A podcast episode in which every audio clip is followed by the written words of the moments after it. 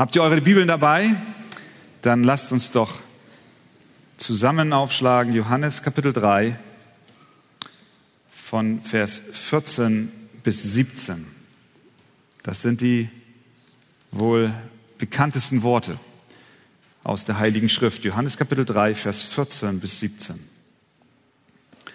Und wie Mose in der Wüste die Schlange erhöht hat, so muss der Menschensohn erhöht werden, damit alle, die an ihn glauben, das ewige Leben haben. Denn also hat Gott die Welt geliebt, dass er seinen eingeborenen Sohn gab, damit alle, die an ihn glauben, nicht verloren werden, sondern das ewige Leben haben. Denn Gott hat seinen Sohn nicht in die Welt gesandt, dass er die Welt richte, sondern dass die Welt durch ihn gerettet werde. Amen. Nehmt doch gerne Platz. Johannes 3, Vers 16 ist wohl der bekannteste Vers in der Bibel. Ich glaube, nahezu jeder Christ kennt diesen Vers auswendig. Wir lernen ihn im Bibelunterricht, wir lernen ihn im Konfirmandenunterricht. Hoffentlich lernen wir ihn irgendwann im Laufe unseres Lebens einmal auswendig. Und äh, ihr habt es wahrscheinlich auch schon gesehen, wenn es so sportliche Großveranstaltungen gibt, dann hängen manchmal im Zuschauerbereich so Transparente, wo drauf steht Johannes 3, Vers 16. Habt ihr das mal gesehen? Äh, es ist die wohl prägnanteste und präziseste Zusammenfassung vom Evangelium, von der guten Nachricht von Jesus Christus. Es gibt Kaufhausketten in Amerika, die drucken diesen Vers auf ihre Tüten rauf. Es gibt eine Burgerkette, wo man Hamburger isst und Pommes kaufen kann. Die drucken es auf ihren Pappbecher rauf, innen an den Falz. Johannes 3, Vers 16. Das ist der Vers schlechthin, der uns so fundamentale Wahrheiten mitteilt über Gott, über den Menschen, über die Liebe Gottes, was er getan hat damit wir Errettung finden. Aber jetzt ist dieser Vers ja nicht losgelöst irgendwo im Nirvana. Da steht jetzt nicht einfach irgendwo auf einer leeren Seite Johannes 3, Vers 16, sondern er ist in einem Kontext, in einem Zusammenhang geschrieben. Und der Zusammenhang ist der, dass Jesus mit einem Mann namens Nikodemus eine Unterhaltung hat. Nikodemus ist ein Oberster der Juden, ein Gelehrter Israels, und der kam in der Nacht zu Jesus und hat ein paar Fragen und wollte sich mit ihm austauschen. Und Jesus geht bei und erklärt ihm, dass ein Mensch nur das Reich Gottes sehen kann, wenn er von neuem geboren wird. Und Nikodemus ist verunsichert und sagt, was heißt das, von neuem geboren werden? Ich verstehe das nicht. Heißt das etwa, dass ich als erwachsener Mensch zurück in den Leib meiner Mutter gehen muss, damit ich nochmal geboren werde? Und Jesus sagt, nein, das, das bedeutet es nicht. Sondern die neue Geburt bedeutet, dass nicht dein Leib nochmal geboren wird, sondern dein Geist wird geboren. Das, was in dir ist, deine Seele, dein Geist muss von neuem geboren werden. Du bist geistlich tot, aber du brauchst eine Geburt, eine Lebendigmachung. Und um Nikodemus die Details der neuen Geburt deutlich zu machen, geht Jesus jetzt in seinen Ausführungen zurück ins Alte Testament. Und er sagt, so wie Mose in der Wüste die Schlange erhöht hat, so muss der Menschensohn erhöht werden. Was ist damals passiert in der Wüste? Was ging da vor sich, dass Mose eine Schlange erhöht hat und dass Menschen diese Schlange ansehen sollten? Das vierte Buch Mose erklärt uns und erzählt uns, dass Israel auf einer Reise war, weg von einem Berg in Richtung Schilfmeer. Und sie mussten einen Umweg gehen um das Land der Edomiter, aus welchen Gründen auch immer, vielleicht aus militärischen Gründen. Und es war ein Umweg. Und auf diesem Weg fing das Volk Israel an zu murren. Sie fingen an, Gott zu beschuldigen Sie wandten sich gegen Mose, der sie geführt hat, und sie wandten sich gegen Gott. Und ihnen kam im wahrsten Sinne des Wortes das Essen, was Gott vom Himmel ihnen gab, förmlich zum Halse raus. Es war ihnen einfach zu viel. Sie haderten mit Gott und sie sagten, hier ist weder Brot noch Wasser und unsere Seele hat einen Ekel an dieser schlechten Speise. Mit anderen Worten, trauten sie Gott nicht weiter und Gott antwortete und richtete eine Plage an sie, nicht gegen Ägypten, sondern diesmal gegen sein eigenes Volk. Er sandte Schlangen, feurige Schlangen heißt es, die bissen das Volk und das Volk starb. Viel Volk starb. Es war ein Biss wie Feuer. Es war Gottes Gericht gegen sein eigenes Volk. Es entstand Panik. Ich glaube, wir können uns das vielleicht annähernd nur vorstellen, was es bedeutet, in einem Lager zu sein, in Zelten zu übernachten und dort kommen auf einmal von überall Schlangen und nicht nur Blindschleichen, die wir einsammeln und in Eimer tun und aus dem Lager tragen, sondern giftige Schlangen. Und jeder Biss bedeutete ein Tod. Du sahst dein Kind sterben, du hast vielleicht gesehen, wie deine Mutter gestorben ist, dein Vater, du hast gesehen, wie du selber gebissen wurdest und hattest panische Angst, dass dich der Tod erreichen wird. Und als viele Menschen starben, da erkannten sie, dass sie sich gegen Gott aufgelehnt hatten. Ihnen wurde deutlich, dass sie Gott nicht vertrauten. Die Ursache der Schlangen lag darin, dass sie Gott nicht glaubten. Sie haben seine Verheißungen in den Wind geschlagen und letztlich machten sie Gott zum Lügner. Denn Gott hat gesagt, ich führe euch hier heraus, ich versorge euch. Aber sie wollten diese Versorgung nicht länger annehmen. Sie zweifelten. Wie oft zweifeln wir an Gott? Wie oft klagen wir laut oder leise über unsere Umstände? Wie häufig denken wir, Gott, warum hast du mich so geschaffen, wie ich geschaffen bin? Hättest du mich nicht schaffen können wie meinen Nachbarn? Warum habe ich die Probleme, die ich habe? Dieser Zweifel an Gott ist Ausdruck von Unglauben. Es ist Ausdruck unseres sündhaften Herzens. Wir vertrauen Gott dann nicht, dass das, was er tut, gut ist und richtig ist und der Weg für uns ist. Und so zweifelten die Israeliten. Sie kamen zu Mose, als sie erkannten, dass sie vom Tode bedroht sind. Und sie sprachen, wir haben gesündigt, wieder den Herrn und wieder dich. Bitte den Herrn, dass er die Schlangen von uns wende. Und Mose bat für das Volk und Gott war barmherzig. Er hat sie aus ihrer Todesnot befreit. Er hat gesagt zu Mose, richte eine eherne Schlange auf und jeder, der auf diese Schlange blickt, der wird nicht vom Gift tödlich getroffen werden, sondern er soll leben. Und Nikodemus erinnert, Herr Jesus erinnert Nikodemus jetzt an diese Begebenheit. Während er mit Nikodemus über die Wiedergeburt und über das Königreich Gottes spricht und ihm erklärt, was es heißt, von neuem geboren zu werden, und er sagt, so wie Mose in der Wüste die Schlange erhöht hat, so muss der Menschensohn erhöht werden. Damals war die Strafe für die Sünde ein tödlicher Schlangenbiss und der sichere Tod. Heute ist es nicht anders. Und wenn wir Johannes 3, Vers 16, nämlich die Liebe Gottes zu uns Menschen verstehen wollen, müssen wir verstehen, was in Vers 14 gemeint ist. Dass nämlich wir alle, und das ist das Zeugnis der Heiligen Schrift, dass wir alle gebissen sind von einer Schlange, die giftig ist. Dass wir alle dieses Gift in uns haben, das unsere Seele durchdringt, das in die letzten Winkel hineinkommt. Und dass wir alle dem Tod geweiht sind. Erst wenn wir das verstehen, dann macht Johannes 3, Vers 16 überhaupt Sinn. Warum denn überhaupt Liebe Gottes? Ja, weil wir eigentlich Todgeweihte sind. Alle sind schuldig und haben sich gegen Gott aufgelehnt. Jeder Mensch murrt und zweifelt Gott an. Und das, obwohl Gott gut und gerecht ist. Und die gerechte Strafe für diese Sünde ist der Tod. Die Frage, die sich nun stellt, ist, wie können wir gerettet werden? Und da kommen wir zu Vers 16. Wir können gerettet werden, weil Gott uns zuerst geliebt hat.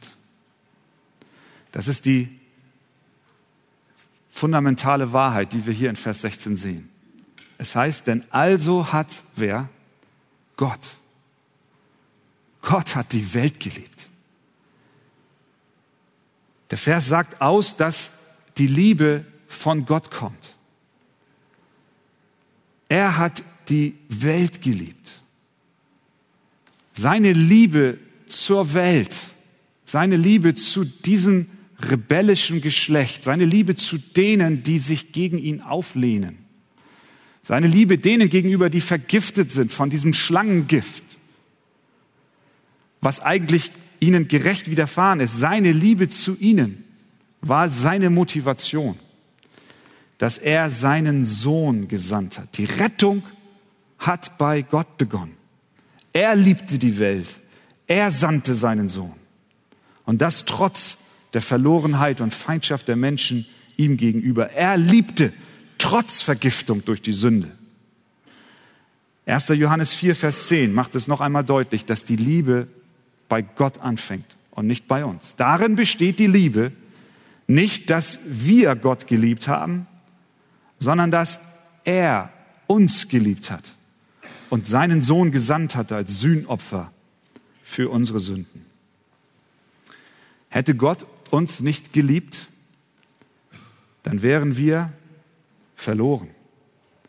Hätte Gott uns nicht geliebt, hätte er dich nicht geliebt, dann hätte er seinen einzigen Sohn nicht gesandt. Aber seine Liebe zu der Welt ist so groß, so groß, dass Gott dazu bewegt wurde, seinen eigenen Sohn auf die Welt zu senden, damit dieser stirbt. Und deswegen können wir sagen, wir können zu jedem Menschen sagen, hör mal zu, Gott liebt dich. Wir können sagen, Gott liebt dich und zwar liebt er dich auf diese Weise. Er gab seinen einzigen Sohn, damit, wenn du glaubst, deine Sünden vergeben werden und du das ewige Leben hast. Das können wir sagen. Wir können sagen, Gott liebt dich auf die Weise, dass wenn du glaubst an seinen einzigen Sohn, dass deine Sünden vergeben werden. Das ist das freie Angebot des Evangeliums an alle Menschen. Denn so sehr hat Gott die Welt geliebt, dass er seinen einzigen Sohn gab, dass alle, die an ihn glauben, nicht verloren werden. Es bedeutet nicht, dass es eine Allversöhnung ist, dass es eine Universalerlösung ist. Es gibt Menschen, die leiten von diesem Text ab, dass Gott die Welt liebt und weil Gott die Welt liebt, deswegen müssen auch alle gerettet werden, denn schließlich liebt Gott ja die Welt. Das ist nicht, was der Text sagt. Es gibt eine Bedingung. Es heißt dort, damit alle, die an ihn glauben. Ganz offensichtlich glauben nicht alle an ihn und deswegen werden auch nicht alle erlöst und errettet und bekommen das ewige Leben. Und ein zweiter Grund, warum das nicht sein kann, dass damit gemeint ist, dass Gott alle liebt und deswegen alle rettet, ist der, dass er doch ganz eindeutig von dem Verlorensein spricht. Wenn es ein Verlorensein gibt, dann bedeutet es auch, dass nicht jeder glaubt. Das heißt, dieser Text bedeutet nicht, dass Gott alle Menschen liebt auf die Weise, dass alle gerettet werden. Aber er liebt sie alle. Gott liebt auf verschiedene Weise. Er liebt seinen Sohn. Er sagt, dies ist mein geliebter Sohn. Er liebt die Schöpfung. Psalm 145, Vers 9. Der Herr ist gegen alle gütig und seine Barmherzigkeit erstreckt sich über alle seine Werke und er liebt, wie Johannes 3, Vers 16 sagt, er liebt die Welt. So sehr hat er die Welt geliebt, dass er seinen einzigen Sohn gab. Aber es gibt noch eine kostbarere Liebe, die Gott dazu veranlasst hat, nicht nur ein freies Angebot allen Menschen zu geben, und zu sagen, glaubt an mich. Und diese tiefere Liebe ist Gottes auserwählende Liebe. Es ist die Liebe, die zur Wiedergeburt führt, von der, Johann, von der Jesus dem Nikodemus hier erklärt. Er erklärt ihm, was die Wiedergeburt ist und er erklärt hier, dass Gott gekommen ist und seinen Sohn sandte.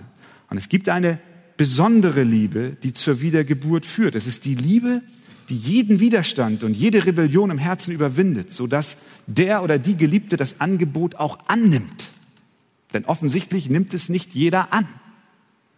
Es gibt eine, das ist die das allgemeine Angebot. Gott liebt die Welt. Jawohl, er liebt sie. Er hat seinen Sohn für die Welt gesandt. Aber nicht jeder nimmt diese Liebe an. Warum nicht? Weil es eine tiefere Liebe gibt, die die Liebe Gottes im Allgemeinen übersteigt. Und wenn dich diese tiefere Liebe ergreift, dann sagst du, ja, ich glaube, ich nehme es an. Ich nehme es an. Es ist eine, eine tiefere Liebe. Es ist eine Liebe, die wir uns nicht nehmen können. Deswegen sagt er zu Nikodemus kurz vorher, der, der Wind bläst, wo er will.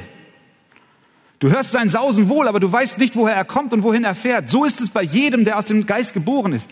Der Wind bläst nicht überall. Gott liebt die Welt, er liebt sie alle und sendet seinen Sohn. Das ist Ausdruck seiner Liebe. Aber die tiefere Liebe ist die, dass er seinen Geist dorthin sendet, wo er will und dort zum Leben erweckt, wo er möchte. Die Wiedergeburt geschieht also nicht aufgrund unseres Planens und Willens, sondern sie geschieht, wie Gott es will. Das ist, wie die Bibel es nennt, die große Liebe Gottes. Epheser 2, Vers 4. Hört mal, aber Gott, der reich ist an Barmherzigkeit, hat seine große Liebe, mit der er uns geliebt hat, auch uns, die wir tot waren in den Sünden, mit Christus lebendig gemacht. Aus Gnade seid ihr selig geworden. Die Liebe Gottes aus Johannes 3, Vers 16 ist ein wunderbares Geschenk an die Menschheit. Es ist ein Geschenk, das allen gilt. Und deswegen glaube es und du wirst gerettet. Deine Sünde wird vergeben werden. Und wenn du heute Morgen hier sitzt und du bist ein Kind Gottes, dann darf ich dir sagen, es gibt eine tiefere Liebe als die allgemeine Liebe. Dich hat etwas erfasst was dich vom Tod aufgeweckt hat, so wie Epheser 2 es sagt, ist eine besondere Liebe, eine große Liebe Gottes, die an deinem Herzen gewirkt hat. Wie können wir also gerettet werden? Zum einen, weil Gott uns zuerst geliebt hat. Zum zweiten, Gott sandte seinen Sohn. Denn also hat Gott die Welt geliebt. Und wie drückt sich die Liebe aus? Dass er seinen eingeborenen Sohn gab. Ich glaube, das ist etwas, was wir nicht in Worte fassen können. Was es bedeutet für Gott, seinen eingeborenen Sohn zu geben. Jede, jeder Vergleich mit uns Menschen, der, der würde nicht ausreichen. Wenn wir daran denken, dass ein, ein Mensch einen Sohn hat und diesen opfert für seine Feinde, reicht nicht aus. Wir können es uns nicht vorstellen. Deswegen sagt auch Paulus, es ist eine unaussprechliche Gabe. Selbst Paulus scheut sich im zweiten Korinther zu erklären, wie es genau, was es genau bedeutet. Er sagt, es ist unaussprechlich. Der Vater gibt seinen eingeborenen Sohn. Dieser eingeborene Sohn ist der Sohn, von dem er sagt, dass er ihn liebt, an dem er wohlgefallen hat. Es ist der Sohn, den der Vater liebt und dem er alles in seine Hand gegeben hat. Es ist der Sohn, den Gott erhöht hat und ihm den Namen gegeben hat, der über alle Namen ist. Es ist der Sohn, mit dem er von Ewigkeit her innigste Gemeinschaft hatte. Diesen Sohn gab er, damit der Sohn erhöht wird wie die Schlange von Mose in der Wüste, was ganz klar ein Hinweis auf den Kreuzestod Jesu Christi ist. Er gab seinen Sohn als Sühnopfer für unsere Schuld. Und er hat ihn, der von keiner Sünde wusste, für uns zur Sünde gemacht, damit wir in ihm die Gerechtigkeit würden, die vor Gott gilt. Wie können wir gerettet werden? Weil Gott uns zuerst liebte und weil er seinen Sohn sandte, seinen einzigen Sohn. Und diesem Sohn, so sagt der Text, dem muss geglaubt werden, damit jeder, der an ihn glaubt, nicht verloren geht, sondern das ewige Leben hatte. Gehen wir nochmal zurück zu den Menschen im Lager. Sie mussten Gott glauben. Sie mussten Gott vertrauen. Sie waren gebissen. Und ich kann mir vorstellen, dass diese erhöhte Schlange mit Sicherheit nicht von jedem Ort im Lager aus sichtbar war. Es war ein riesiges Lager. Es waren Zehntausende von Menschen, die dort unterwegs waren. Sie haben sich versammelt, sie haben sich verbreitet, sie haben ein großes, ein großes Camp gehabt. Und in der Mitte hat Mose diese Schlange erhöht, Aber wenn einer am anderen Ende des Lagers gebissen wurde, musste er sich auf den Weg machen zu dieser Schlange. Und er musste glauben. Er musste glauben, dass diese Anstrengung auch Sinn macht.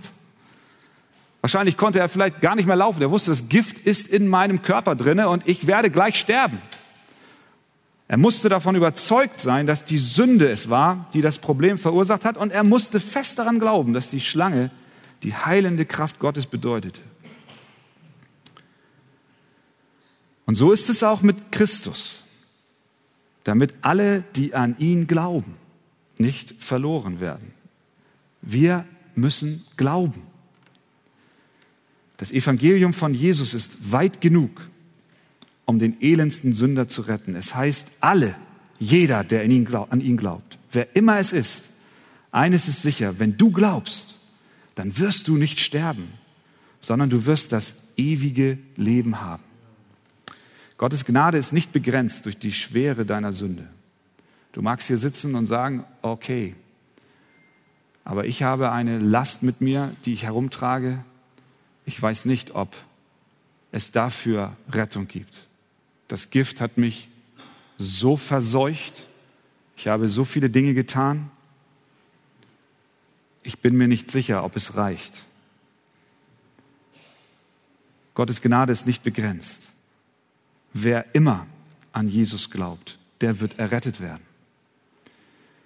Und deswegen komme du zu ihm auf Grundlage seiner Verheißung. Er sagt, alles, was mir mein Vater gibt, das kommt zu mir. Und wer zu mir kommt, den werde ich nicht hinausstoßen. Die Liebe Gottes ist groß. Er sandte seinen Sohn als Retter für die Welt und insbesondere für dich, der du ihn annimmst und der du sagst, jawohl, ich glaube. Amen. Ja, wunderbar, über die Liebe Gottes zu hören. Als äh, ich mit Christian absprach oder er mit mir, wer denn welchen Textteil für den heutigen Sonntag übernimmt, wo es doch bei dem ersten Teil um die Liebe Gottes geht und beim zweiten Teil um das Gericht Gottes. Dann sagt Christian zu mir, äh, du hör mal, lass mich mal über die Liebe sprechen. und äh, nun kommt äh, das Gericht. Darüber sagt dann jetzt Jesus auch etwas. Unmittelbar im Anschluss an Johannes 3, Vers 16. Wir lesen, von Vers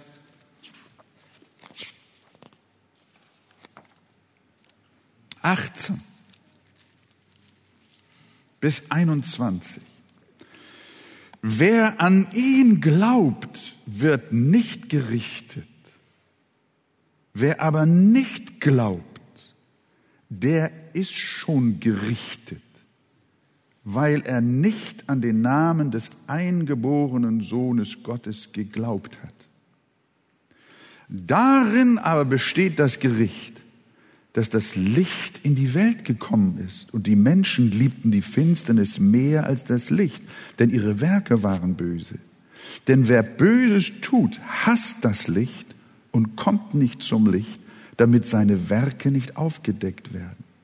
Wer aber die Wahrheit tut, der kommt zum Licht, damit seine Werke offenbar werden, dass sie in Gott getan sind.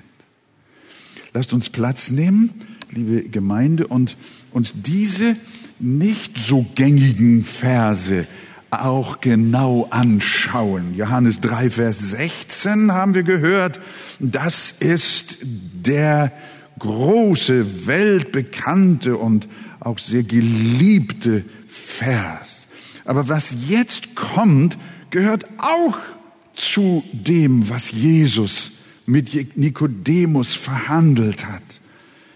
Er sagt, wer nicht glaubt, der ist schon gerichtet.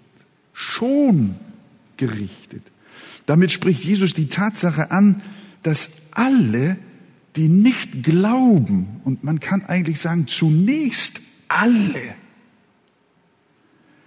die Kinder Adams sind, von dem Gift seiner Sünde, von dem Schlangengift in der Wüste, bei dem Volk Israel zu Moses Zeiten, betroffen sind. Sie stehen unter dem Urteil des Todes ohne Ausnahme. Die Bibel sagt, da ist keiner, der gerecht ist, auch nicht einer. Darum stehen alle Menschen bereits unter Verdammnis. Gott hat seinen Sohn nicht in die Welt gesandt, damit er die Welt richte, sagt der 17. Vers. Warum nicht? Weil sie aufgrund ihrer Sünde schon gerichtet ist. Die Welt, Gott liebt die Welt, das ist die eine Botschaft. Die andere Botschaft ist, Gott hat die Welt aber bereits schon gerichtet um den Zustand der Verlorenheit herzustellen, in dem die Welt sich seit Adam befunden hat, brauchte Christus nicht kommen. Deswegen ist es wahr, er ist nicht gekommen zu richten. Die ganze Welt steht schon unter dem Gericht. Sie befindet sich unter dem Todesurteil. Und deswegen ist er nicht deswegen gekommen, sondern ist gekommen, um die Menschen zu retten. Jeder Mensch ist bereits aus Gründen der Gerechtigkeit vor Gott verurteilt. Auch du bist gerichtet. Und du und auch der andere. Wir alle. Nach Terrorverbrechen liest man häufig in der Presse, dass so viele Unschuldige dabei umgekommen sind. Wir verstehen, was gemeint ist und verurteilen selbstverständlich jede Gewalttat. Aber aus der Sicht Gottes sterben da keine Unschuldigen. Egal wie, wann und wo Menschen ohne Christus sterben, sterben sie schuldig. Auch der alte Mann im Altersheim, der ohne Christus lebt, stirbt schuldig.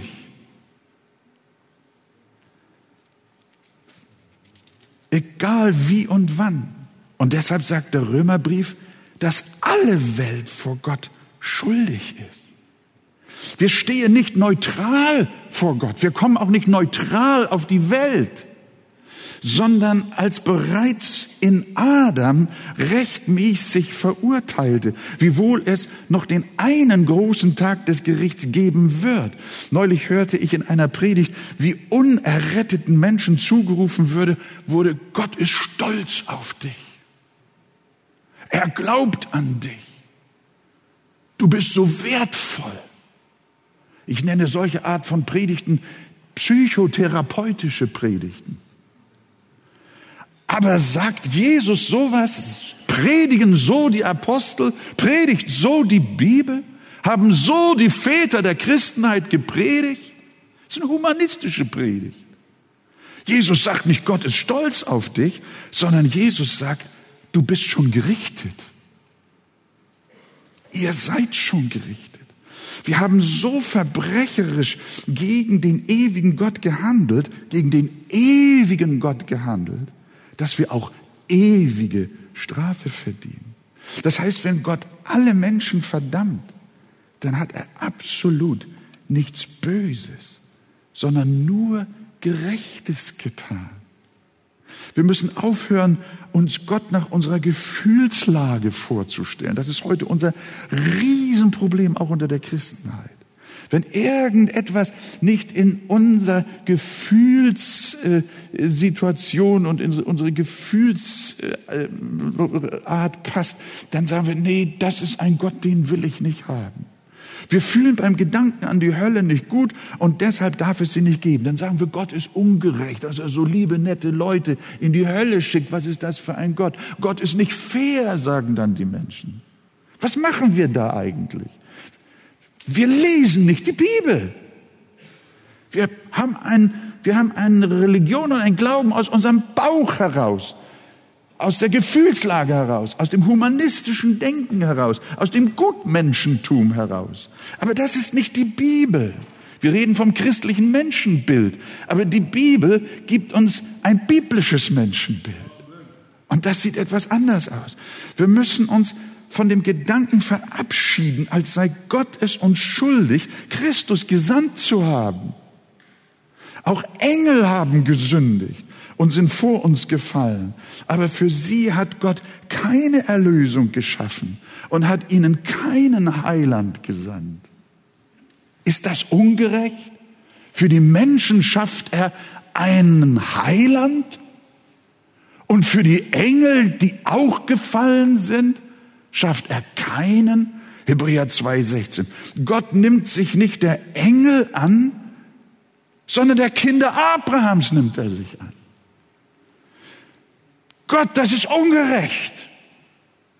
Die gefallenen Engel haben sich gegen ihren dreimal heiligen und ewigen Schöpfer erhoben und empfangen dafür gerechte Strafe. Wenn Gott so mit den Engeln verfährt, was ist ungerecht daran, wenn er dasselbe mit den Menschen auch tut?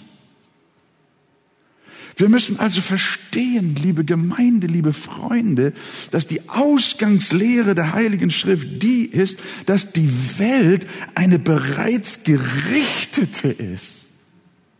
Und dass jeder Mensch, auch wenn er nichts von Christus gehört hat, bereits verdammt ist. Die Verdammnis der Welt hat zunächst einmal gar nichts mit Christus zu tun sondern die Verdammnis der Welt hat mit ihrer Sünde zu tun.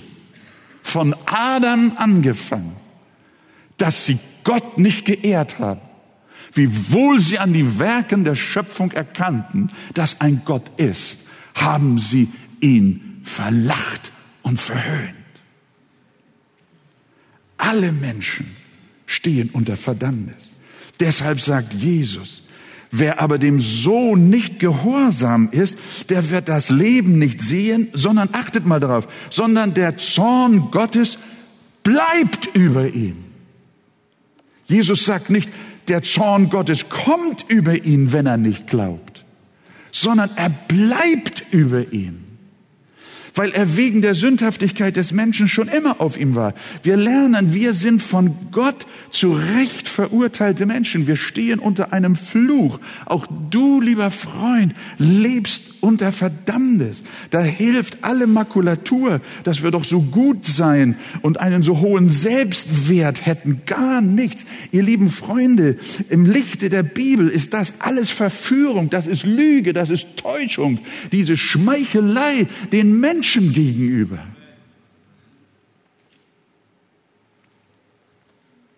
Wir müssen uns der Tatsache stellen, und du auch, dass du ein verlorener und verdammter Mensch bist, wie Martin Luther es in seinem kleinen Katechismus gesagt hat. Und das ist dein wahres Elend. Dein Problem ist nicht die Arbeitslosigkeit. Dein Problem sind nicht missratene Kinder oder eine Frau, die du nicht mehr magst oder die dich enttäuscht hat oder Krankheit. Nein, das sind nicht unsere Probleme, sondern dass Gott uns gerichtet und verworfen hat. Das ist unser Problem. Und das sagt Jesus nun hier gleich unmittelbar nach Johannes 3, Vers 16. Da sagt er, wer an ihn glaubt, wird nicht gerichtet. Wer aber nicht glaubt, der ist schon gerichtet. Da haben wir etwas. Worin besteht das Gericht? Jesus erklärt uns das weiter. Das ist immer unser Problem, dass wir besondere Verse, die nehmen wir raus, die wiederholen wir, die nehmen wir und freuen uns. Und das sind sie. John 3,16, John 3,16, Johannes 3, Vers 16. Und dann machen wir einen großen Sprung und dann gehen wir irgendwo zu einem anderen Text, den wir mögen. Aber das, so können wir nicht mit der Bibel umgehen. Wir müssen uns auch die Verse anschauen und uns ihnen stellen, die dann auch der Herr Jesus gesagt hat.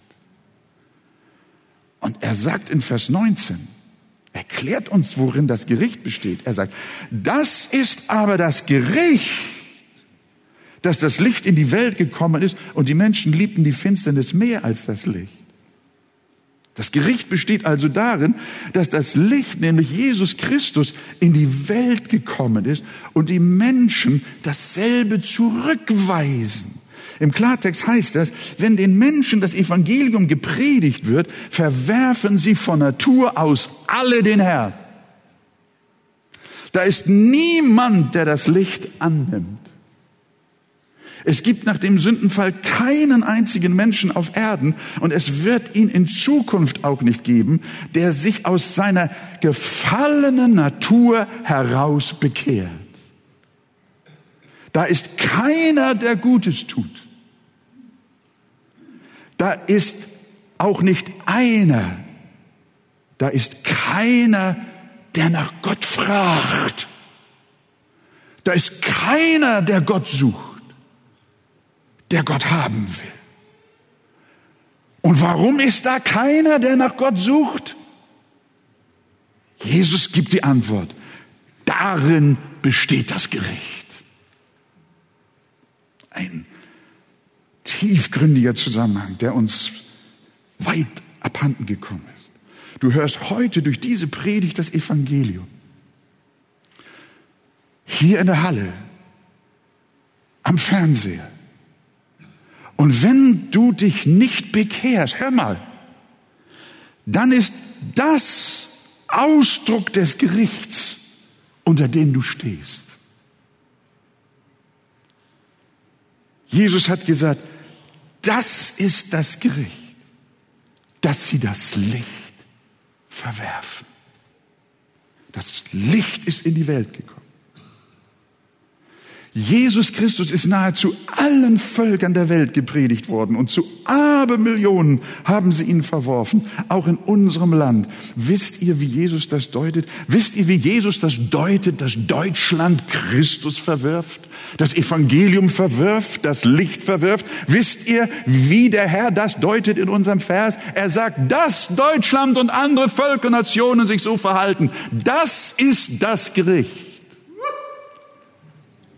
Ja, es ist zum Weinen einerseits. Aber das ist die Botschaft. Das ist die Botschaft. Als Gericht, als Verdammnis.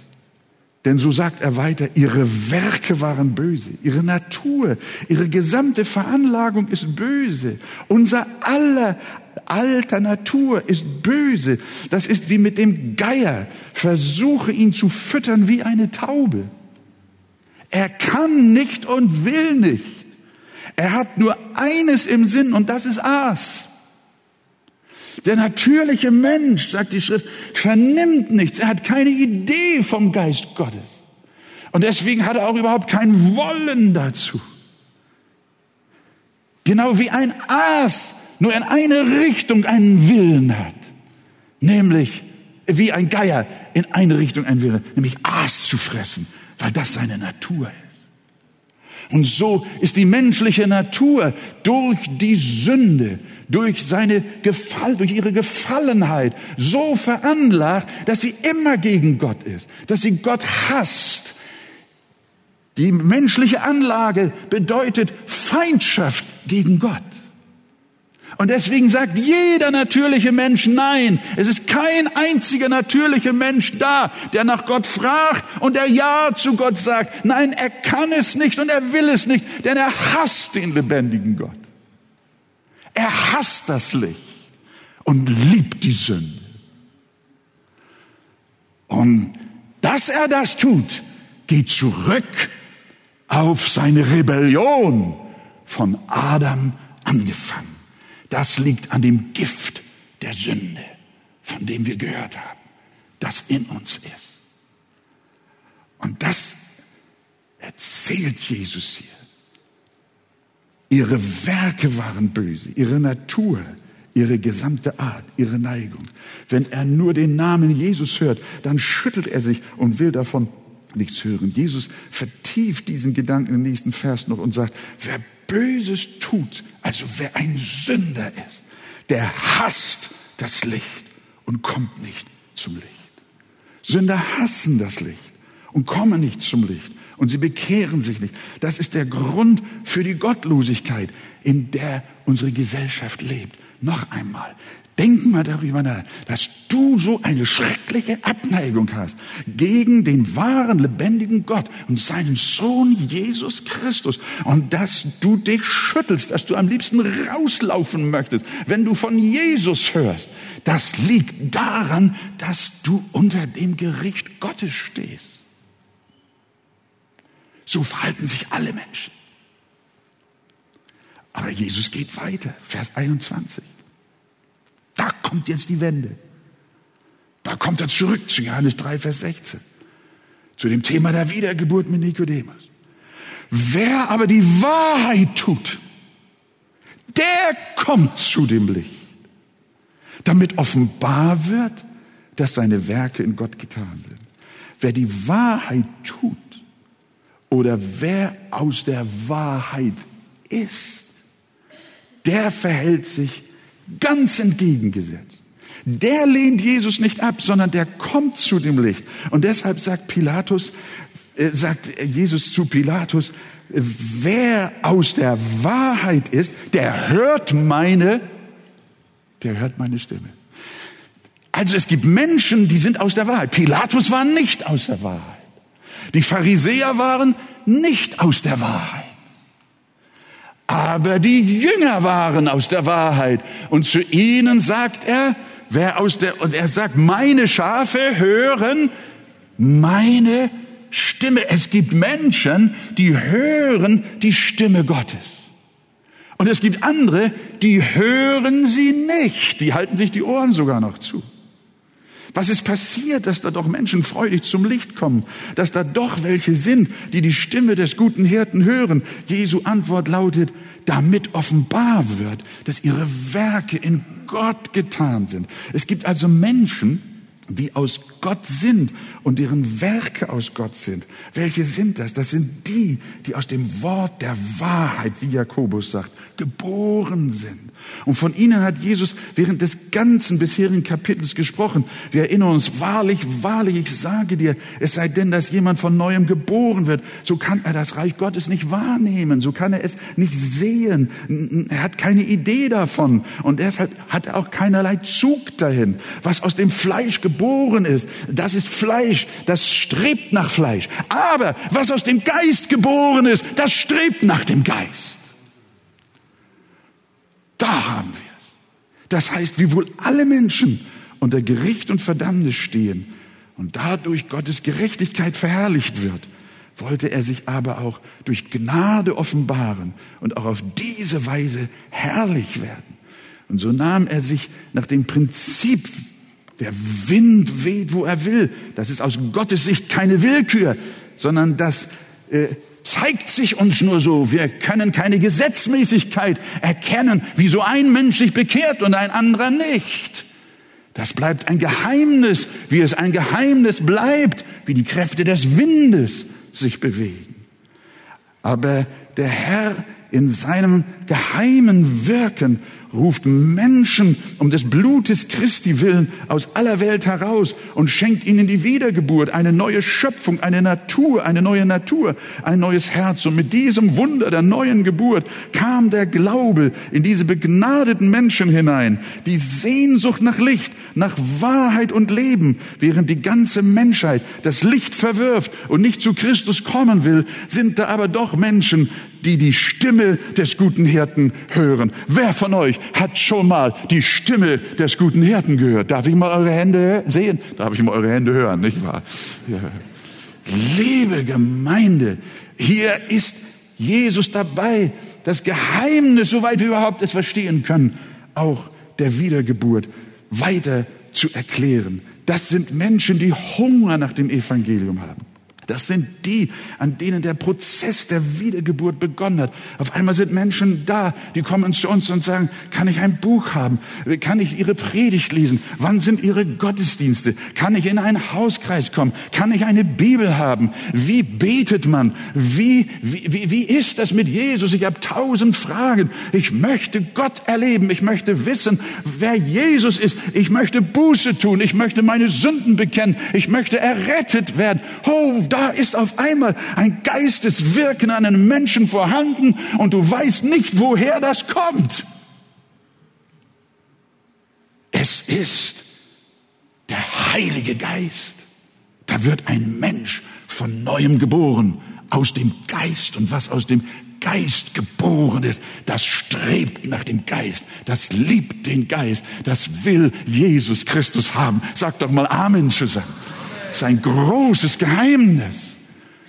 Das Nikodemus nicht verstehen. Du bist ein Meister in Israel und weißt es nicht. Und wir sind manchmal auch, meine, wir sind auch manchmal Meister und meinen eine Antwort zu haben. Nein, wir wissen es nicht. Die Wiedergeburt bleibt ein Geheimnis in den Händen und im Herzen Gottes. Und wenn es sich ereignet, stehen wir vor einem Wunder, das wir nicht erklären, über das wir nur noch staunen können. In Jesu Namen. Amen. Das ist eigentlich, was uns hier der Herr erklärt. Hast du ein solches Verlangen nach Gott?